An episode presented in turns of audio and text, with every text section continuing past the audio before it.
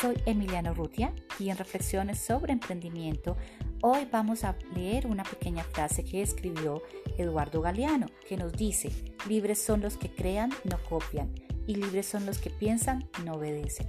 Enseñar es enseñar a dudar.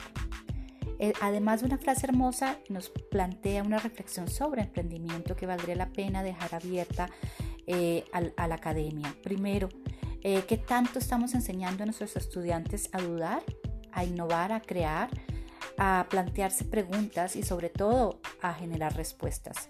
Esa es una invitación que quiero hacer para la academia, para que empecemos a ver el emprendimiento como un instrumento también de la educación, a entender al emprendedor como una nueva especie de profesional eh, apto para la sociedad y a crear espacios desde la academia para invitar a la innovación, a reformarse continuamente lo que estamos enseñando.